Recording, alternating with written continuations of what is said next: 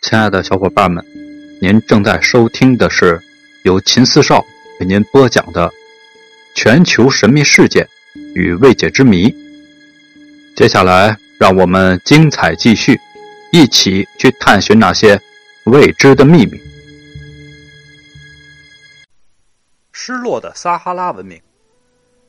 刚开始时，考古学家卡罗·伯格曼以为。他发现了两块陶片，算不了什么。但是，当他和他的唯一伴侣骆驼在埃及西部的撒哈拉大沙漠中漫游了五天之后，他感觉到了异常的狂喜。那是一九九九年二月的一天，伯格曼在无意间发现了一条古代的道路，而埃及学家近百年来都不曾注意到它。从那以后啊，考古学家在这条路上一共发现了二十七个站点。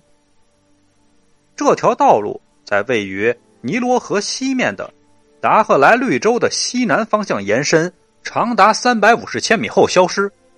有些考古学家啊，据此以为这是第一条穿越撒哈拉沙漠的道路。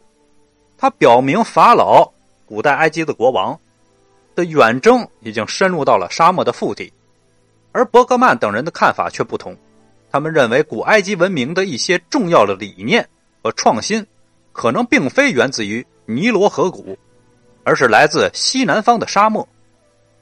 一组考古人员啊，在位于西部绿洲和尼罗河谷之间的德加拉遗址上，发现了年代可追溯到公元前五千五百年前后的石头工具，而同样的工具，直到公元前大约五千年。才出现在尼罗河谷中。换句话说，德加拉的石器肯定不是来自于尼罗河谷的。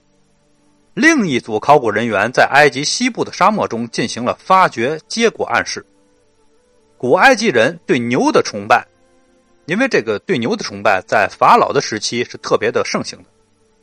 这个对牛的崇拜实际是起源于西部的沙漠，甚至还有考古学家认为。古埃及人最早对天文知识的利用也是从这里开始的，后来被王朝之前的时期（公元前三百三十二年之前）采纳。将上述发现综合到一起，考古学家认为，对法老文明的起源必须做全新的构思。或许法老文明并非像古希腊史学家希罗多德说的那样。您刚才听到的是由秦四少为您播讲的全球神秘事件未解之谜。如果喜欢，请您点击关注、订阅一下。另外，别忘了打赏一下。下集更精彩。